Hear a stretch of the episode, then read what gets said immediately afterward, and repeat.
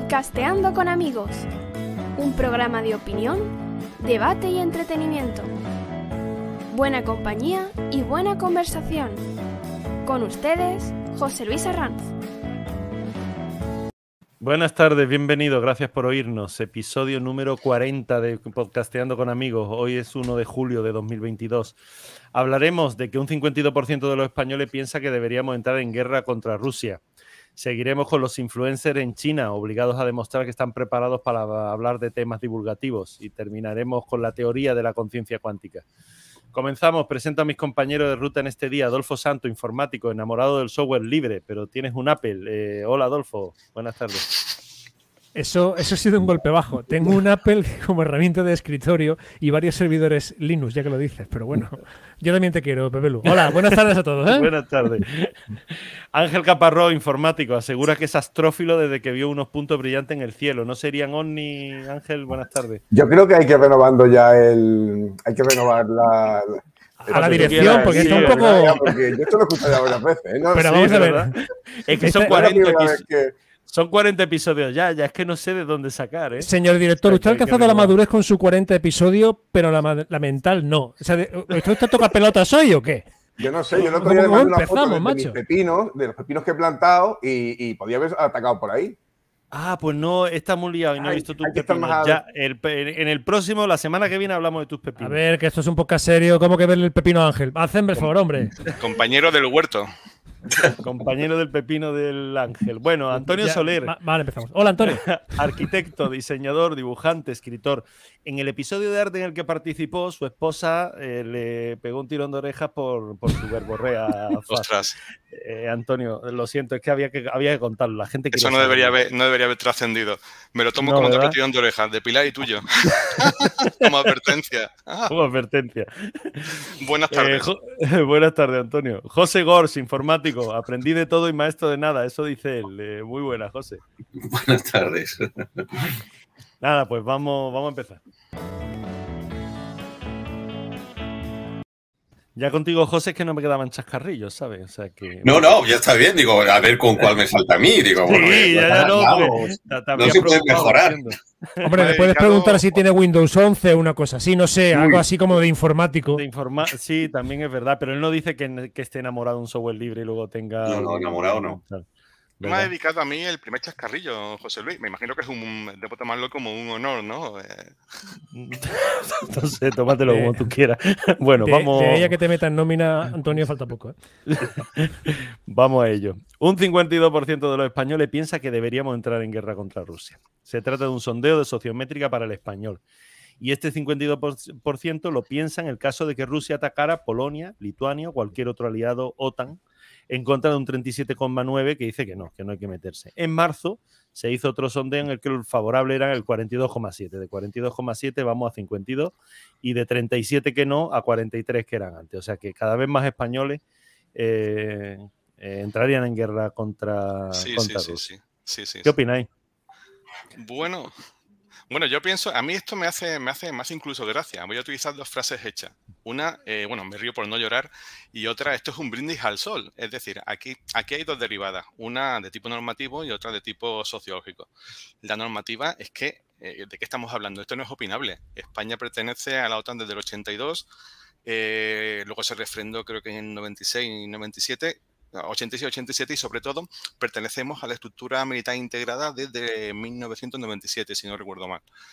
Eh, estamos comprometidos por el acuerdo de, defensa mutua a participar en cualquier acción armada que se decante necesaria en virtud de una agresión a un Estado miembro. Esto es el principio de los mosqueteros, ¿no? Todos para uno y uno para todos. Eh, si un país, si, una, si un Estado aliado de la OTAN es agredido, allí va a haber efectivos españoles de hecho, ya los tenemos eh, destacados en, bueno, pues en, si no recuerdo mal, en Turquía, frente a una posible agresión eh, siria, y en algún otro sitio dentro de algún otro programa de, acción avanzada, creo que, no sé si en Letonia.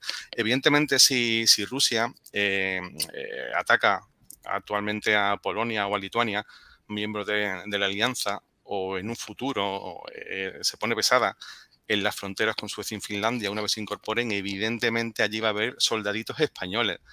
eh, de eso que, nos quepa, no, no nos quepa la, la, menor duda, no es una cuestión opinable. Podemos opinar sobre lo que nos parece, podemos decir lo veo bien o mal, pero ya os digo, es un brindis al sol. Ahí veo la derivada eh, normativa y luego hay una derivada sociológica que sí que me preocupa. Y es que eh, hemos banalizado la guerra. Hemos, pensamos que la guerra es eso que vemos en la pantalla, en el telediario, pues cuando el vídeo de un dron eh, recuadra un objetivo así con cuatro angulares blancos y una cruceta en el centro y un lapso de segundo después aquello es humo. Pero en ese humo, eh, voy a ser muy duro, eh, en ese humo, debajo, hay aceros retorcidos, cuerpos humanos destrozados, chavales que hace unos meses estaban, hace cinco meses, estaban preparándose un máster, sirviendo copas, pintando su apartamento, paseando su perro con la novia. Están allí, están allí. Están allí como, como protagonistas de una de la película que no sé si conocéis y si no, un alegato antibelicista por antonomasia, la película Johnny cogió su fusil, ¿no? Eh, es un chico pues, que va a la guerra, un sobrino del tío Sam, ¿no? Va a la guerra, deja a su novia en su pueblo, va a la guerra con todo el ímpetu de la juventud, va a luchar por la justicia, por la paz, por el orden mundial y, la forma de vida de su país y acaba convertido en un trozo de carne sin miembros, sin visión, sin rostro eh, y al final acaba confinado en, una, en un cuarto oscuro. En algo parecido. Dime, dime, dime. Siguiente noticia, por favor. Pero es que. Eh, eh, eh Dale otro que no sea Antonio. Siguiente, siguiente, invitado a la palestra. No, no, no, fijaros, fijaros. fijaros Tú mismo, ya hay, Adolfo, habla. Ya hay, ya hay algunos. ya hay Antonio, jóvenes Antonio, que, te estamos cortando. Antonio, que, vale, que, un momento, porque no deja ni un hueco para meter una cuña. Vamos a ver. Dale. Eh, me parece efectivamente un poco banal y, muy banalizado el tema de que en una encuesta alguien le, alguien le pregunte si debemos o no debemos ir a la guerra cuando ni siquiera ningún Estado miembro ha sido eh, atacado o, violado su, espacio aéreo o su territorio.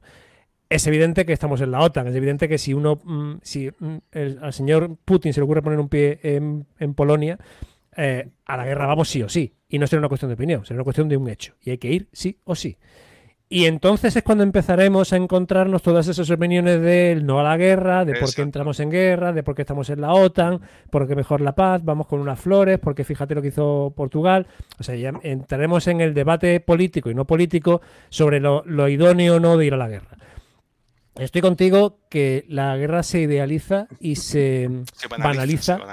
Se, idealiza y se banaliza. Sí, sí, también, también. Eh, a base de las, de las imágenes que vemos en televisión pero no somos conscientes, y que no sé si fue Julio Almazán en el chat que lo comentó hace poco, que somos demasiado jóvenes todos, incluidos los que hacemos este podcast, como para recordar los mm, horrores de una guerra. Y si a alguien le queda sus abuelos aún con vida, te podrán contar, barbaridades de la última guerra que vivimos en España, que fue la guerra civil, que no trajo ningún bien absolutamente a nadie.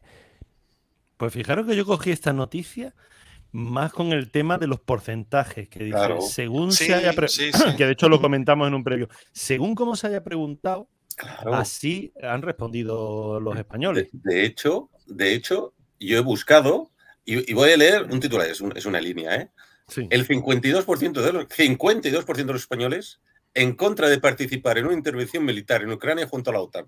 Esto es en el país online el 18 de febrero de este mismo año. Es decir, alguien se cree las estadísticas, pero por favor, a estas alturas de la película. No, pero a mí me gustaría saber cuál ha sido la pregunta. Ah, claro. la pregunta, ¿Qué están preguntando? ¿A quién se lo preguntan? Sí, bueno, la pregunta es un poco más ¿La pregunta ha sido esa o ha sido otra? No es menos cierto que usted opinaría que no. ¿Cree usted que es positivo que, que, el, que el, gasto público se aumente la, la presión fiscal? Eh, bueno, sí. Y entonces te publican. Todos los españoles eh, de acuerdo con que suban los impuestos. Seguro que es una cosa así, vamos, así es como hace ahora mismo las encuestas del, TIN, ¿no? Bueno, a ver, eh, queremos, ya ahora meto yo un poquito el tema estadístico, que a mí no es que me caiga bien la estadística, pero los estadísticos sí me caen bien, me parecen gente simpática, ¿vale? Y eh, tenemos que distinguir un poco. Y tenemos que distinguir un del Instituto Nacional de Estadística. Claro, te, decía, ¿Eh? tenemos que distinguir un poco entre el CIS, que creo que está totalmente politizado, y la gente que creo que es seria como el Instituto Nacional de Estadística, ¿vale? Otra cosa es que lo intenten politizar. claro, otra cosa que lo intenten politizar, pero a mí me parece que la gente que trabaja en el INE es gente muy seria, muy capaz y muy preparada para hacer una estadística y con preguntas muy bien dirigidas, no con subterfugios para, para el titular de Yo creo que eso no lo discute nadie. Lo que, yo, lo que yo llego a discutir es que el español medio esté preparado para responder a una, una encuesta de este tipo. Claro que no. Pero vuelvo a lo de Ángel, ¿cuál es la pregunta? Yo no sé si, os acordáis de una serie británica que había hace, que echaban hace muchos años que se llamaba primero señor ministro y luego primer ministro. Entonces, cuando el, que llega, que va a ser el primer eh, ministro, que luego sería primer ministro, llega, llega a la oficina, pues hay alguien de que le informa de cómo funcionan las estadísticas, ¿no? Y más o menos funcionan como lo que os acabo de decir, ¿no? Cómo se, cómo se guía de, cierta manera la opinión pública, cuando se van a tomar una serie de medidas, se va precalentando lo que la gente piensa y al final se cambia la opinión y la gente pues termina pensando otra cosa, ¿no? Vale, pero, pero eso parece que lo piensa. A ver, pero entiendo más que ese tensionado de la opinión pública no lo hace en sí la estadística, como ciencia, la estadística como eh, pulso de la opinión pública, sino el, efecto torticero que se hace con esa estadística. Claro. O sea, es, es, usted un 40, está usted en el 40% de la población menos gorda. Pero eso, ¿soy gordo o no soy gordo? Eh, claro, sí, sí, puede. Claro, la, estadística como ciencia o como rama de las matemáticas tiene algo muy diferente a otras ramas y es que es utilizable eh, con fines mm. políticos, cosa que no se puede hacer con el álgebra, por ejemplo, ¿vale? Bueno, o con, la Bueno, bueno, bueno, bueno. Entonces, evidentemente, evidentemente que la, que la estadística como, como tal, con sus recursos y mecanismos, es totalmente respetable pero que siempre, que siempre, siempre los resultados están, están sesgados, incluso la orientación de la pregunta y la interpretación, por supuesto, está sesgada en función de, de, quién encargue la estadística o de quién encargue la, la, pregunta no, te la encargue, no te la hace un estadístico, la, pregunta la, la estudia un psicólogo o un politólogo. Pero un estadístico procesa los datos.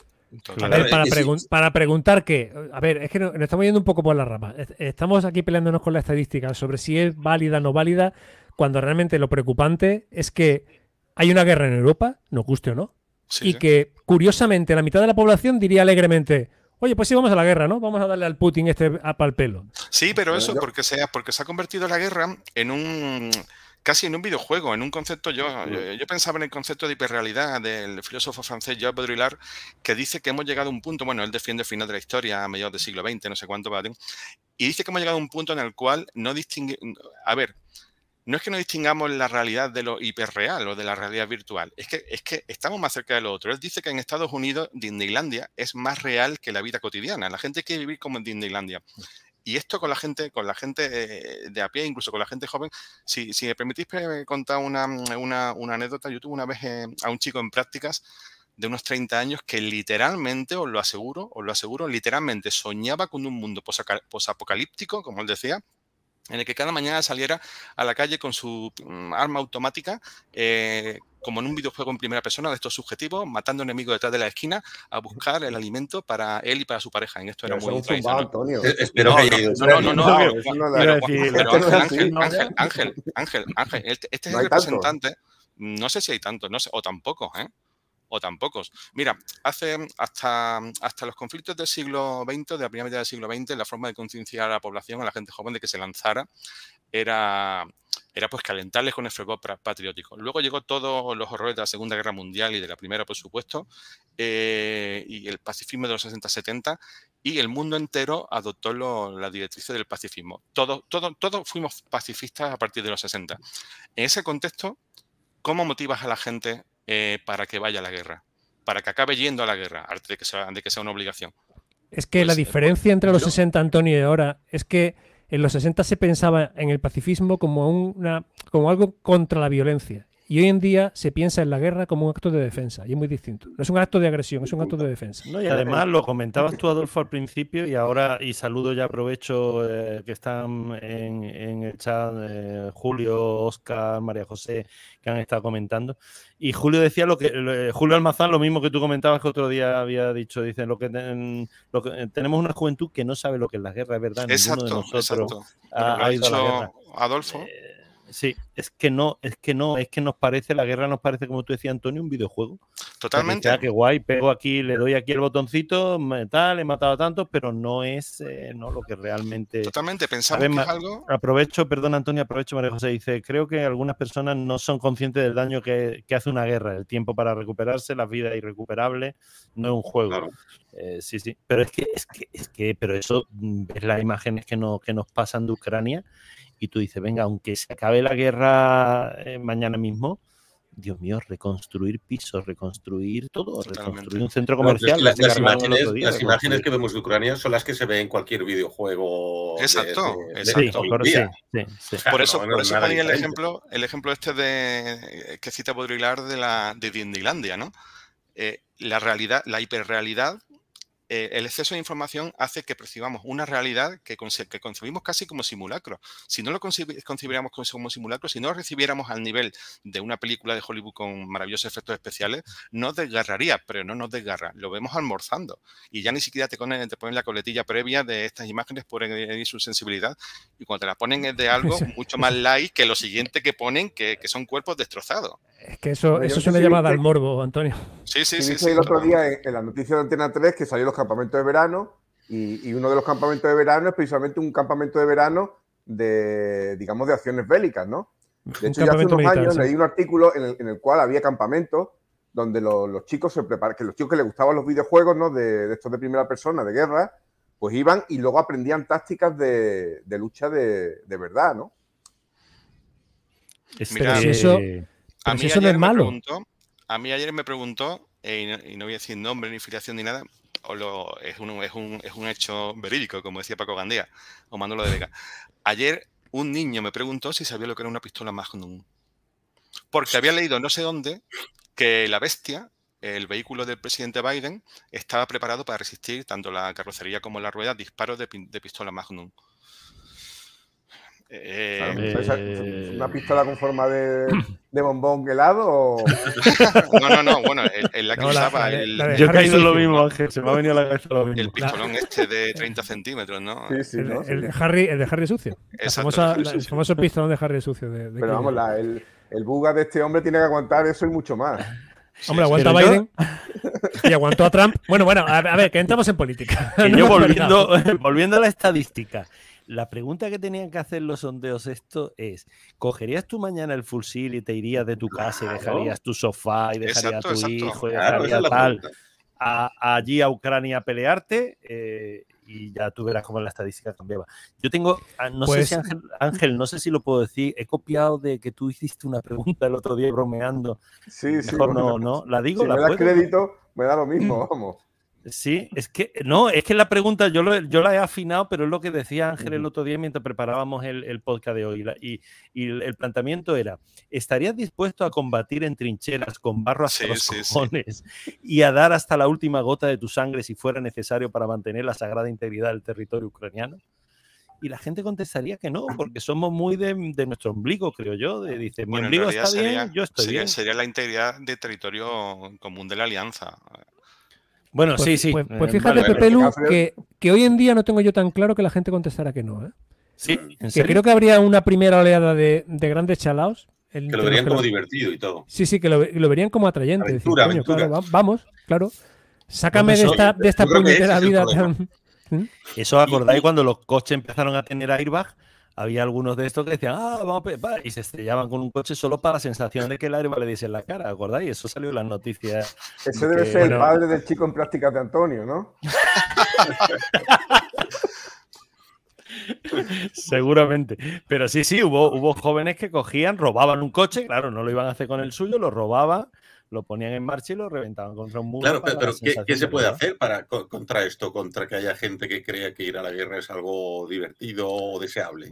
pues mira, eh, José, no se puede hacer nada porque precisamente lo contrario, es decir, que la guerra es un juego o que es algo que en lo que merece la pena pues, pues pasar casi unas vacaciones, eh, se nos está inculcando desde lo llamado, y esto me mata porque suena para conspiranoico, desde los poderes fácticos. ¿Vale? Mira, uh. en, no, no, no, lo digo en serio, eh, o, lo, planteo en serio. En la, como decía, en los conflictos del siglo XX, bueno, todavía derivaba Europa de, de los imperios centrales y del eh, prusiano y demás. eh, está mucho más el concepto del honor, de morir por la patria. En Mein Kampf de Hitler hay una frase, parece que Hitler es mi autor de cabecera, ya lo cité también la otra vez, eh, hay una frase que dice que un país con una media de cuatro hijos por familia se puede permitir una guerra cada 20 años. Dos hijos mueren en combate y los otros dos perpetúan la raza. Eso hoy día no vende, eso no cuela a nadie. La única forma de que la guerra motive, eh, de, que, de que consigas que la gente se mueva, aparte de obligarles, es vendérselos como algo casi divertido, como decía antes, como algo hiperreal, como un videojuego. Eh, a la pregunta esa de si estás dispuesto a pasar no sé cuántas horas agonizando en las trincheras con botas, falta decir, falta añadirle sin garantía de volver a casa o de volver hecho un despojo humano. Ahí, ahí, si hemos dicho que en algún momento mucho chalado diría, sí, claro que sí, voy me apunto, esto es como un CrossFit, pero a lo grande, no sé cuánto, o un campamento de estos de paintball, ahí mucho chalado bajaría, bajaría, bajaría el entusiasmo, ¿no? Si le añadimos de de, hecho es más comprensible porque la gente no tiene a sus niños en la mili como en nuestra época, ¿no? Claro. Me acuerdo, me acuerdo de cuando yo era chiquitito y estaba el tema del Sáhara y el tema del civismo, que yo era muy pequeño, pero me acuerdo, ¿no? y mis tíos que estaban en, ese tiempo en edad militar estaban todos acojonados, ¿no? Y cuando uno se iba al cuerpo dice, oye, no te enviarán para el Sáhara, ¿no? y, allí cayó gente, o sea, que no, que no es una cosa tan... Pero claro, ahora mismo, como se supone que hay ejército profesional, y que todos estamos en. y que no vamos a ir ninguno, sino van a ir los soldados profesionales, pues bueno, pues la gente se permite responder de esta manera, ¿no? Además, el problema no es tanto que tú tengas que ir o que la gente tenga que ir a la guerra como que la guerra venga aquí. Es decir, estamos hablando de. ahora, ahora, es, esa sería la siguiente pregunta. O sea, ya no sería qué ocurre si Putin pone un pie en Polonia. ¿eh? ¿Qué ocurre si un amigo de Putin planta un pie en Marbella? no, no, te digo en serio. ¿eh? claro, ahora, que, te, entre un misil, que te, entre un misil de largo alcance y te pega un pepinazo en Marbella, no porque están los suyos, pero que te pega un pepinazo en Rota, por ejemplo. ¿Qué ocurriría? O sea, ¿de verdad no, no crees que el español, que es bastante sanguíneo y latino en ese sentido, no se le revolvería las tripas? A mí personalmente creo que sí. ¿eh? Rota, no sé si, yo que yo he estado allí, es bastante difícil que llegue ningún pepino. ¿eh? Coño, te lo pongo como ejemplo, Ángel, no me seas mm, exhaustivo. Ah, volvemos a los pepinos de Ángel. Eh, a los que yo hablaré el próximo eh, en la próxima presentación. Con conocimiento de causa, pero que no. bueno, tú mismo, pero luego dices que yo digo. En fin. ¿A qué íbamos hoy? En relación a lo que comenta, a lo que comenta Adolfo de que se te encienda la sangre y actúen, ¿no?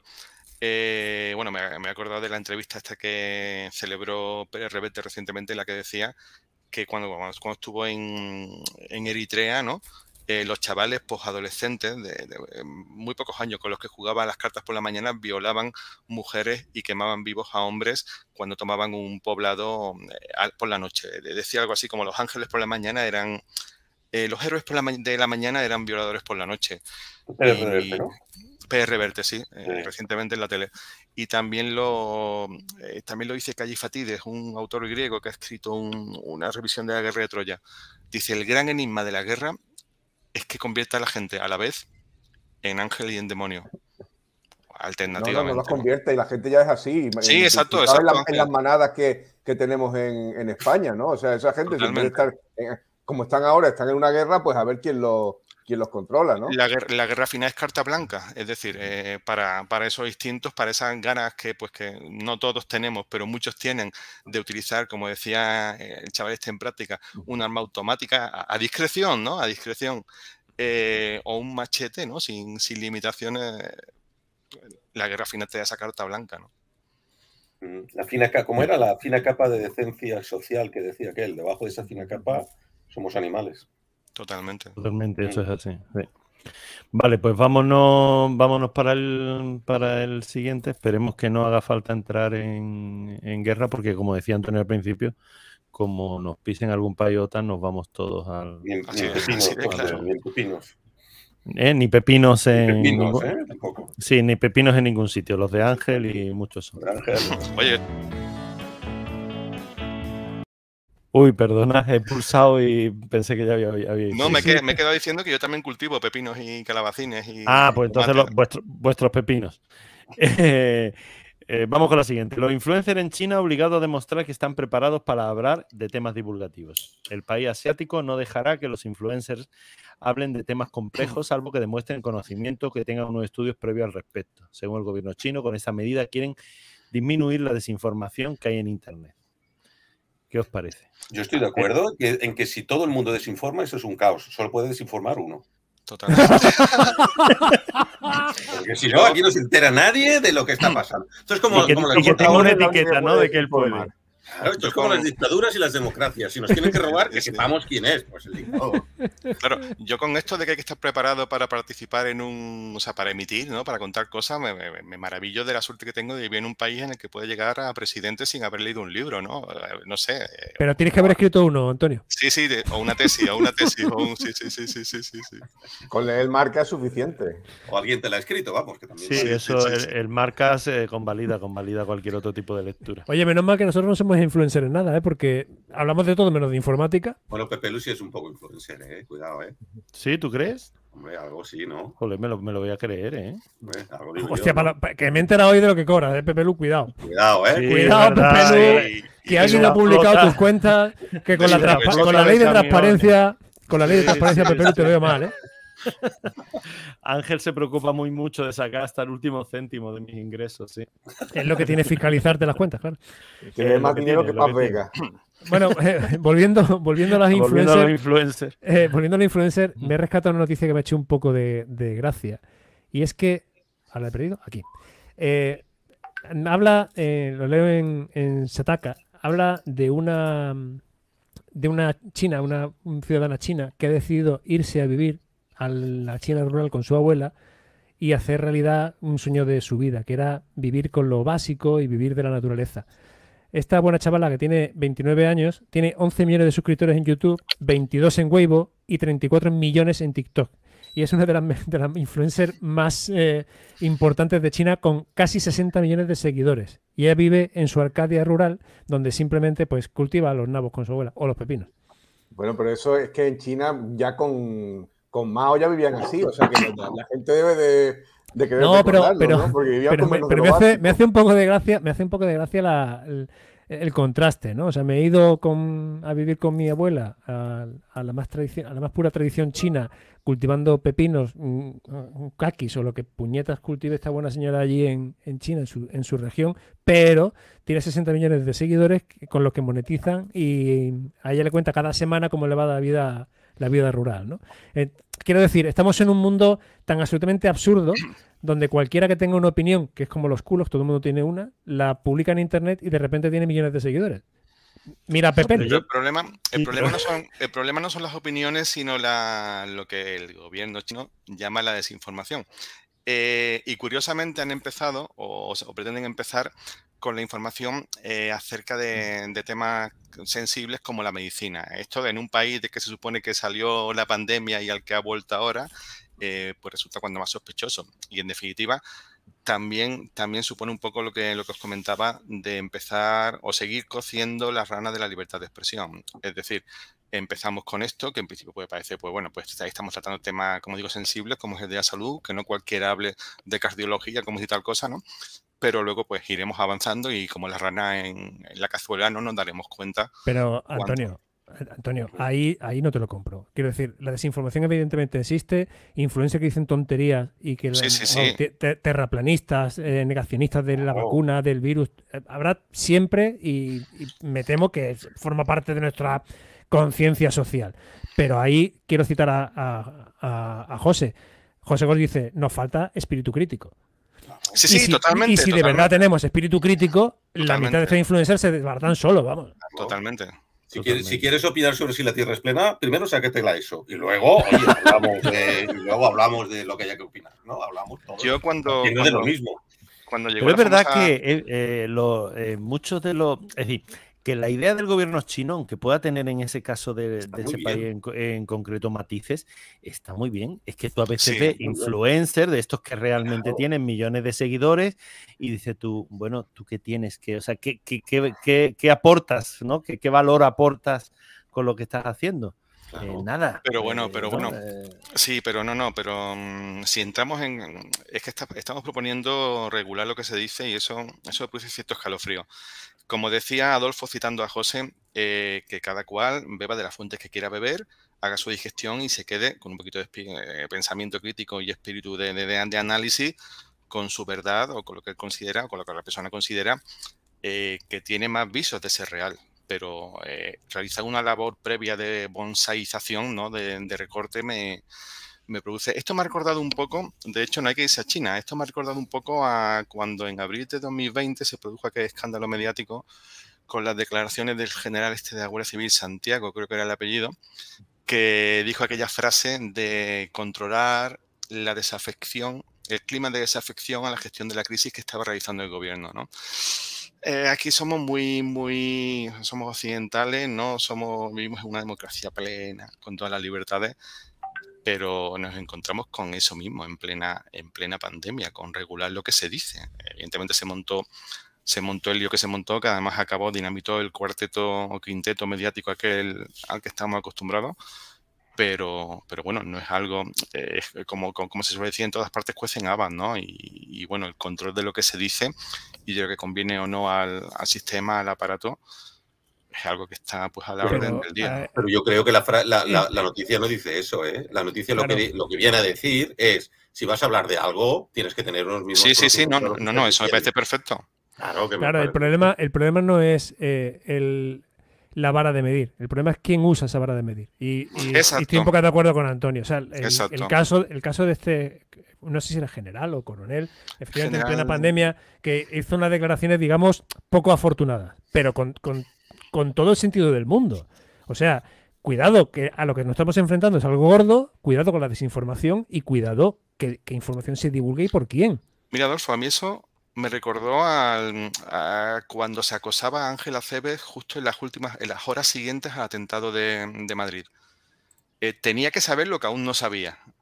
Y, bueno, yo no estaba muy por Aceves ni por el PP de aquel momento, pero yo entiendo que no se puede decir todo en todo momento, inmediatamente y además sin haberlo ni siquiera internamente cotejado. O sea que muchas veces se nos pide, y ahí hablaba yo antes de la hiperrealidad, una instantaneidad de la información, una información eh, tan, tan, tan, tan, inmediata que muchas veces produce sobresaturación, cuando no es directamente errónea, ¿no? Antonio, pero eso es un problema, pero eso es un problema general de nuestra sociedad y estamos entrando en una dinámica, en una dinámica de, de la información es instantánea y es aunque no, se aunque no tengas capacidad de verificación, debe ser instantánea sí o sí. Sí, esto lo hablaste en lo de la prensa, ¿no? dice Julio Almazán que, que, nos estamos olvidando de Fernando Simón. Dice, nos estamos olvidando de Fernando No, yo no me he olvidado en ningún momento, lo he tenido presente mientras recordaba. tienes una estampita, tienes una estampita suya ahí delante. Se ha cortado el pelo, si, se ha cortado el pelo, macho, huye, corre, porque algo malo pasa, ¿eh?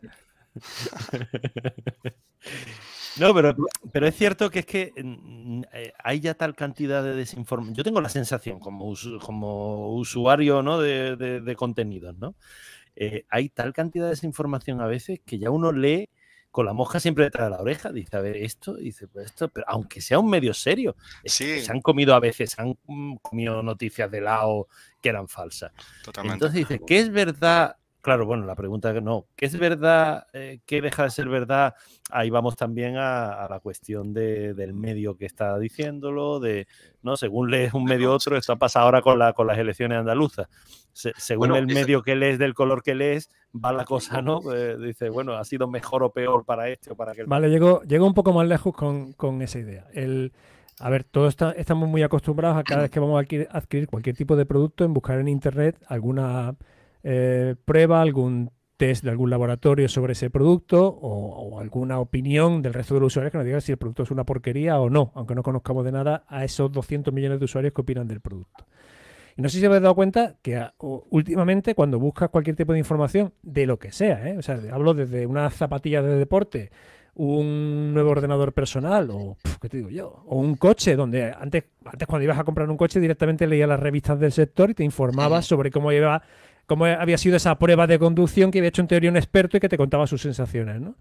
Y ahora cuando buscas algo de eso, lo que te encuentras son un montón de páginas, incluso de periódicos que se supone que son serios, y no voy a nombrar a ninguno, pero se supone que son serios, y tienen su edición en papel, donde lo que te dan es una relación básica de producto donde te cuentan cuatro milongas que te cuenta el mismo fabricante, no han probado absolutamente ninguno y lo que tienen son simplemente anuncios referidos a que hagan la compra eh, instantánea en determinados. Sí, el botón instantáneo de tal cual. Mm.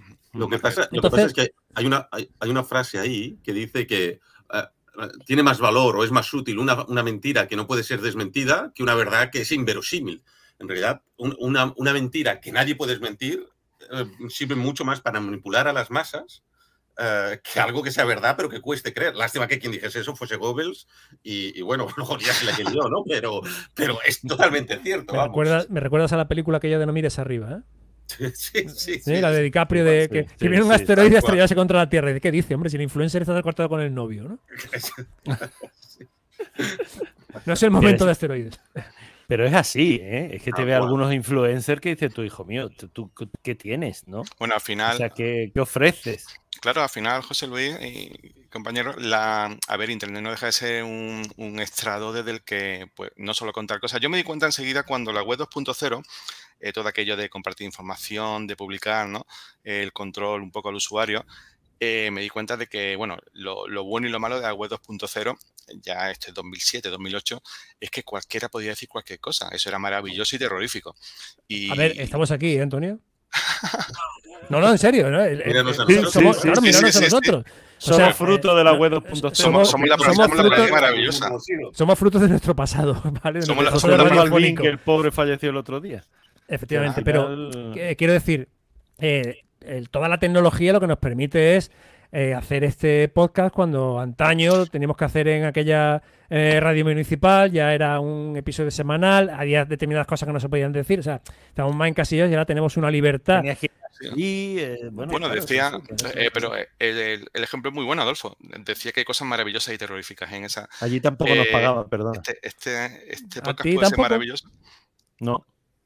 Ahí lo dejo. Perdón, Antonio, continúa. No, te quiero decir, Adolfo, que no, en serio, el mundo, pero es que precisamente, precisamente no todo el mundo va a escuchar este podcast.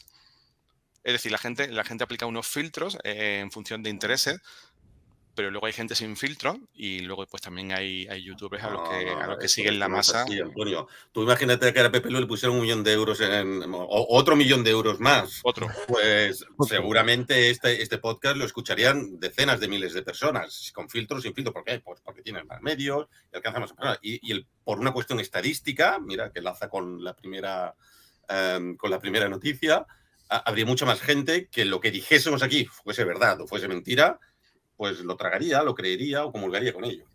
O al menos lo recibiría, ¿no?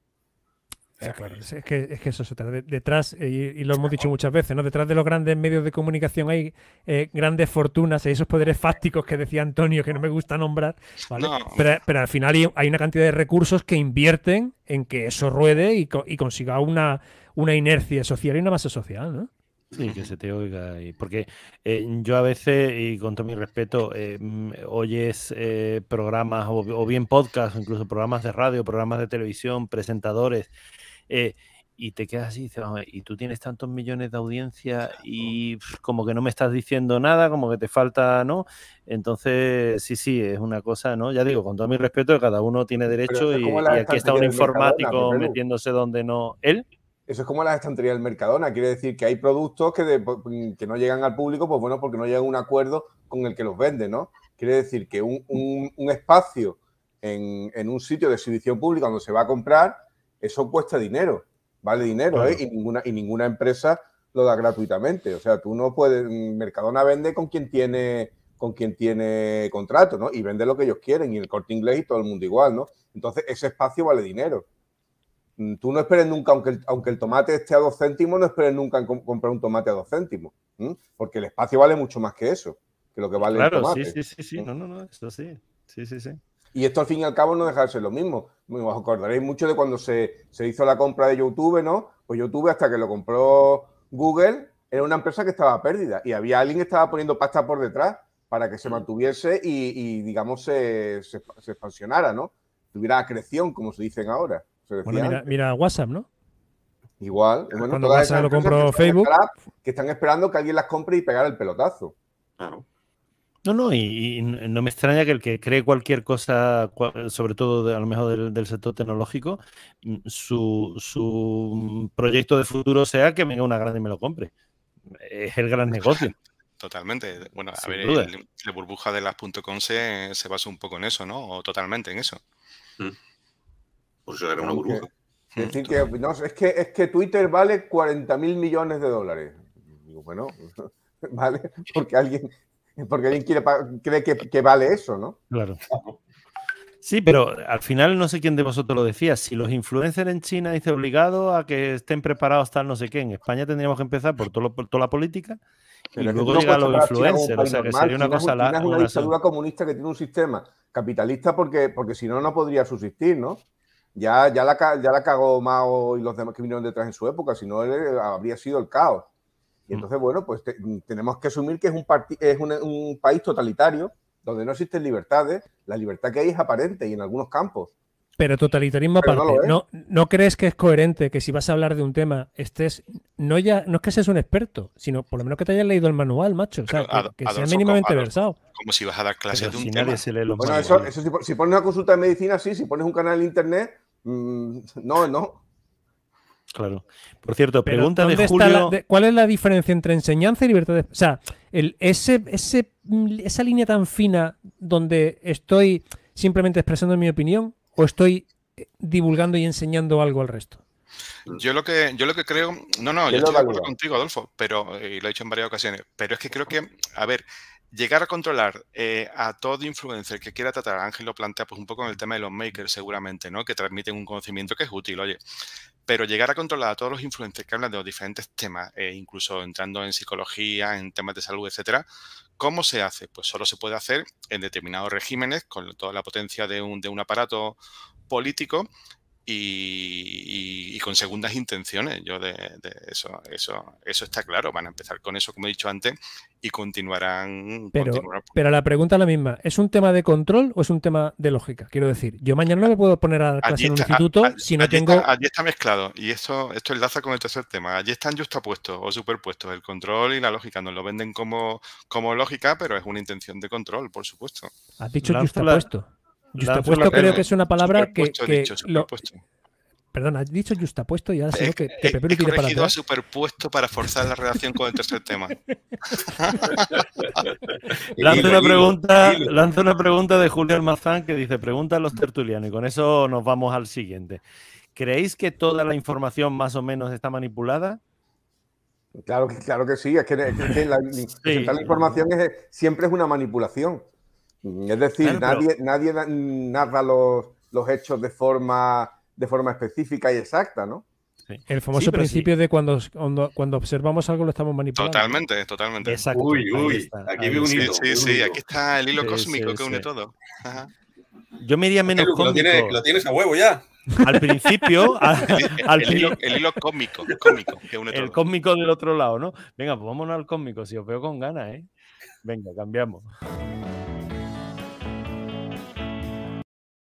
Bueno, toca noticias friki. Eh, ya podéis iros a, ¿no? a, dar un paseo si hace buena tarde. Donde no, no, yo, estoy, salivando con esta noticia. ¿eh? Sí, ah, vale, vale. Yo pensé en, digo, yo que sé, advertir, a nuestros oyentes.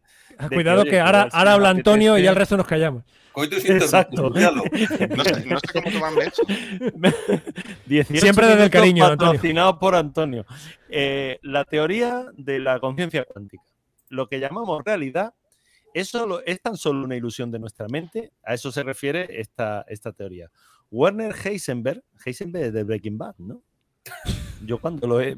es que Heisenberg, Heisenberg digo, Por favor, para, para una que tiene de divulgación, macho, vas a meter aquí la coña. Dijo, es que me ha sonado, desde el primer momento que escribí esto, me, bueno, de que le copié esto al, al Heisenberg, me ha sonado. Lo que observamos no es la naturaleza en sí, sino la naturaleza expuesta a nuestro método de cuestionamiento. Antonio, lo que tú quieras. Pero, pero ¿por qué me pasa la bueno, comentad, es broma. De, de, todas formas recojo el guante. Mira, yo aquí para empezar he sido, he sido, he sido malicioso porque... Ahora, ahora que lo dices, Antonio, ahora que lo dices. Antonio recoge el guante aunque se hayan agotado los guantes del súper. Yo venía con el guante, con tres además. Exactamente, por si no había. Voy a empezar, voy a empezar confesando que soy un poco malicioso, José Luis. No te quiero corregir, pero hay falta una S. Sería la conciencia cuántica. Ah, contra haberme corregido. No, he sido malicioso. Vamos a ver. Ah, la conciencia es el sentimiento pues, del bien y del mal, o de pertenecer, en el caso de la conciencia de clase, a un determinado colectivo y, con, luchar por sus intereses. Conciencia cuántica, pues bueno, sería pues el sentimiento de colectividad de los electrones, fotones y demás, ¿no? Que no creo exista. O quizás sí. La conciencia cuántica o la conciencia es el sentimiento de estar en el mundo, de, estar en el mundo, de reconocerse a uno mismo y a lo que le rodea es lo que algunos, algunos, algunos científicos, algunos grupos de investigación están, la conciencia, eh, pretenden, pretenden, sobre todo en el tema de nuestro Penrose, que parece que es el, un poco el, chamán o el padre espiritual del, de Poca. Eh, está mayor, ¿eh? ¿eh? Está un poco mayor ya. Sí, sí. Se le puede perdonar por ahí, pero bueno, insiste en su teoría de que, de que la conciencia puede tener eh, un, fondo cuántico, ¿no? A nivel intraneuronal, en los microtúbulos, etcétera. De todas formas, lo que estamos planteando aquí, el hecho de la realidad, si la realidad es o no una ilusión de nuestra mente, por supuesto que sí, por supuesto que no. Es decir, la realidad es la que es, está allá afuera, la percibimos y lo que percibimos es lo que tenemos. Yo decía, citaba... no, me, habrán agradecido a mí los, seguidores, no me habrán agradecido cuando le he dicho ir a la playa, ir a tomar una vuelta, tal. O sea, me lo están, me lo están dirán, joder, este es, un, este es un influencer. O sea, Gracias, señores y señores, por escuchar este podcast. Volvemos en el próximo episodio. Volvemos en el próximo episodio. Perdona, Antonio, sigue. Es que yo esto me pierdo. No, no, un segundo, un segundo, Antonio. Espera, ah, espera que, te viene, que te vienes arriba. el guante, Antonio. Que te vienes arriba, Antonio, un segundo. Eh, uno, de los guantes lo coge Adolfo. Venía eh, arriba.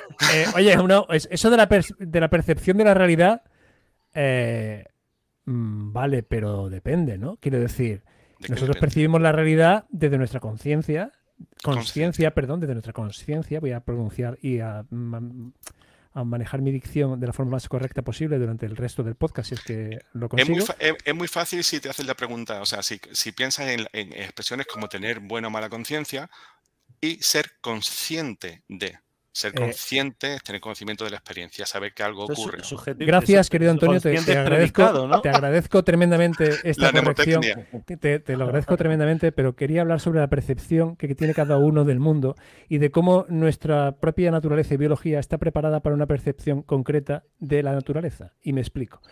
Eh, es evidente que nosotros, nuestro sentido de la vista, está preparado para percibir la naturaleza de una determinada forma y en un determinado eh, ancho de banda. Ancho de banda, sí. Del, del, espectro electromagnético, mientras que una mosca está preparada para recibir la realidad, exactamente la misma realidad que percibimos nosotros, desde otro ancho de banda y de otra, desde otra perspectiva. Sí, o tú, la realidad es exactamente la misma. No, no. ¿Cómo que no es la misma? Yo creo que la realidad que percibe una mosca y la que nosotros percibimos no tiene nada que ver. Perdona, la realidad, la realidad, es la realidad. bueno, esa es la eterna discusión filosófica, ¿no? La realidad existe independientemente del observador o no. Y es claro. lo que viene a decir. O sea, a, ver, Antonio, eh, digo, José, una piedra es una piedra. Nos pongamos como nos pongamos.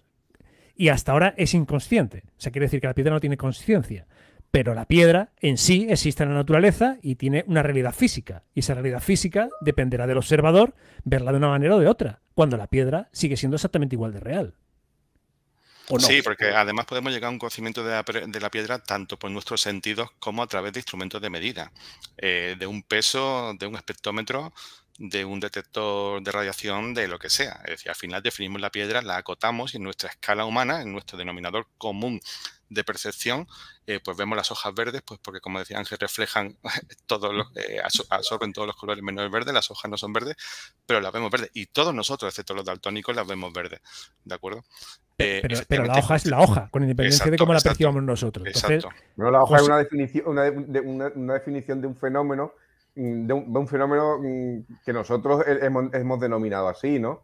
Yo cuando, cuando siempre pienso en, en, el libro de Schopenhauer, ya vamos a ponernos pedantes, eh, el mundo como voluntad y representación, yo creo que no hace falta que escribiera nada más, con la el ya tenemos suficiente. Eh, para los seres humanos el mundo es voluntad, porque tenemos voluntad y es la representación que nos hacemos del mundo, ¿no? Y fuera, y fuera de ahí poco podemos, poco, podemos rascar. Claro, lo, que tú llamas piedra, Adolfo, para la pulga que está que vive en la playa, que no siempre nos da por saco cuando estamos ahí en las playas de Málaga, ella lo llama montaña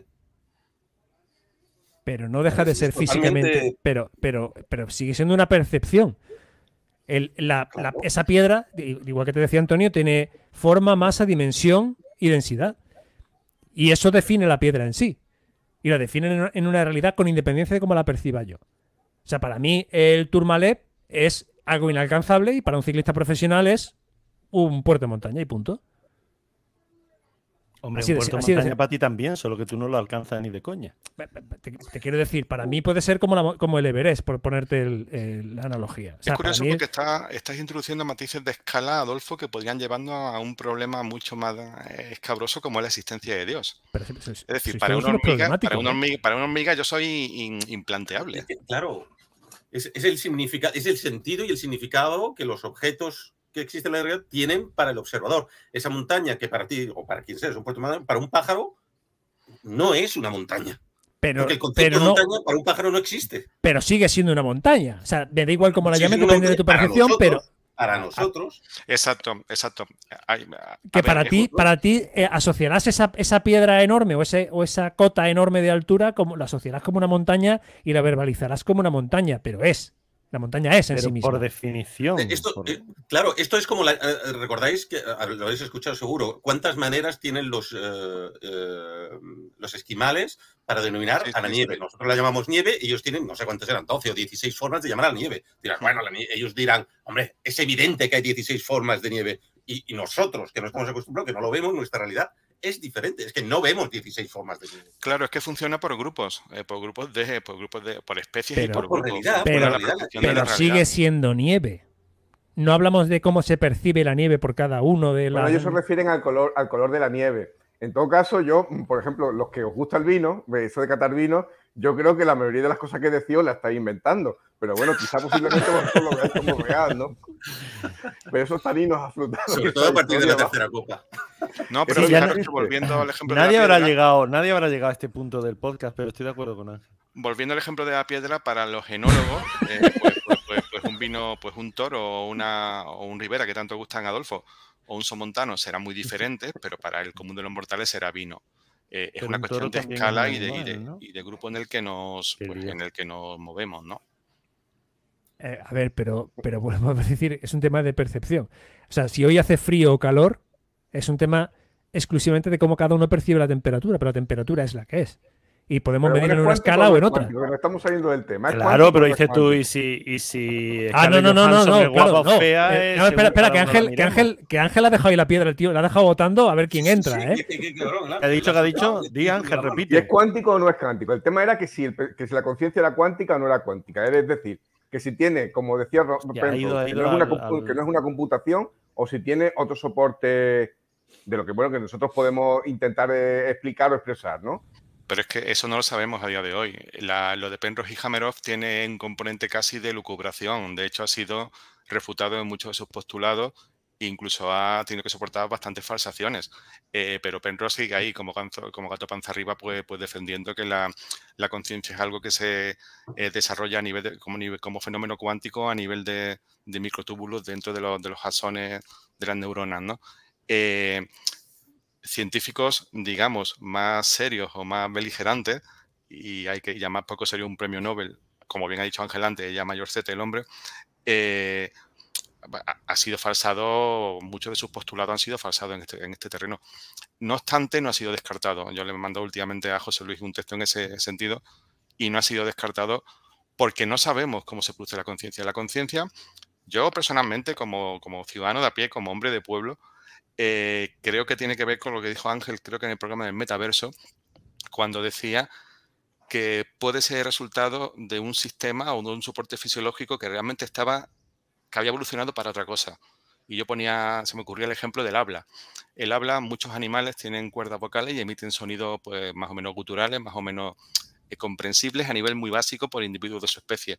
Pero nosotros, además de las cuerdas vocales, hemos, hemos incorporado otros órganos que no estaban previstos para el habla, como son la lengua, el movimiento de las mandíbulas, los dientes, los labios, incluso, incluso la nariz, ¿no? Y hemos conseguido desarrollar el lenguaje y a partir del lenguaje, pues el lenguaje escrito y toda la cultura.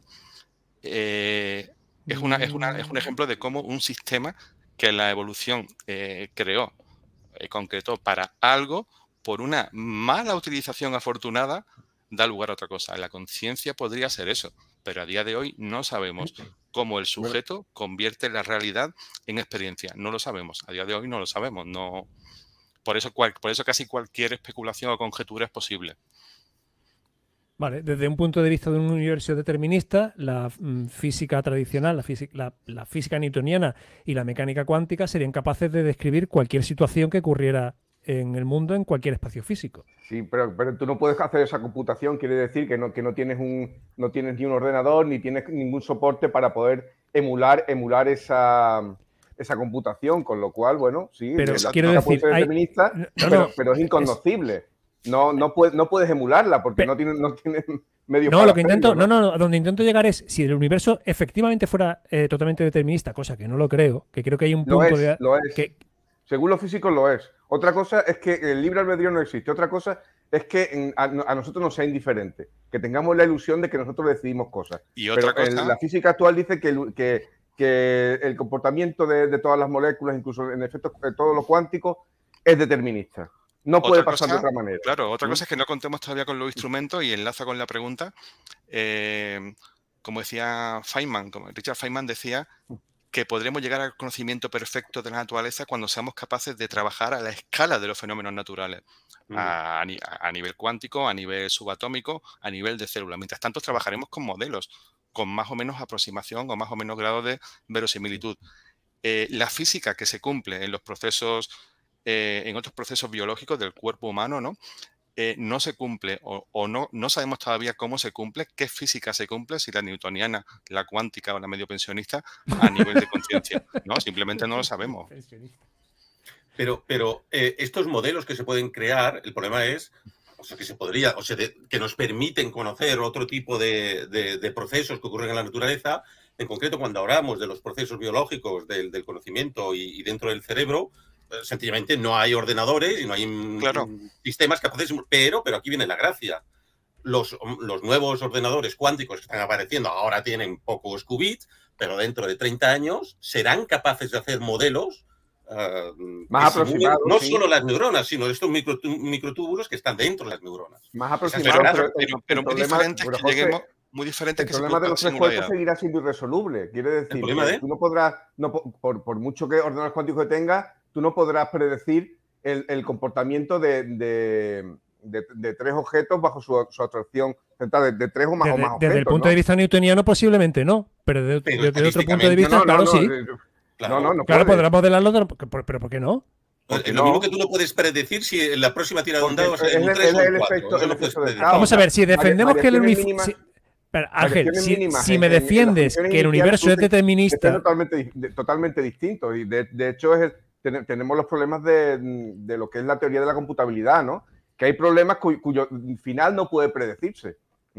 Sí, como problema irresoluble. De, de, de, incompletitud de Gödel. Sí, sí, este Hay cosas a las, cuales no podemos llegar, pero eh, no, no, porque no seamos capaces, sino porque, porque no tenemos las herramientas. la matemática no da La naturaleza es, es, así, pero eso no quiere decir que tú no puedes hacer un modelo que te permita mm, aproximarte y, y predecir lo, lo, que va a ocurrir. Claro, ese grado de aproximación tiene que ver con la, con la segunda, con el segundo subenunciado, ¿no? Con lo que dice Heisenberg de que la precisión de la realidad que tenemos depende de, nuestra, de nuestro método de cuestionamiento.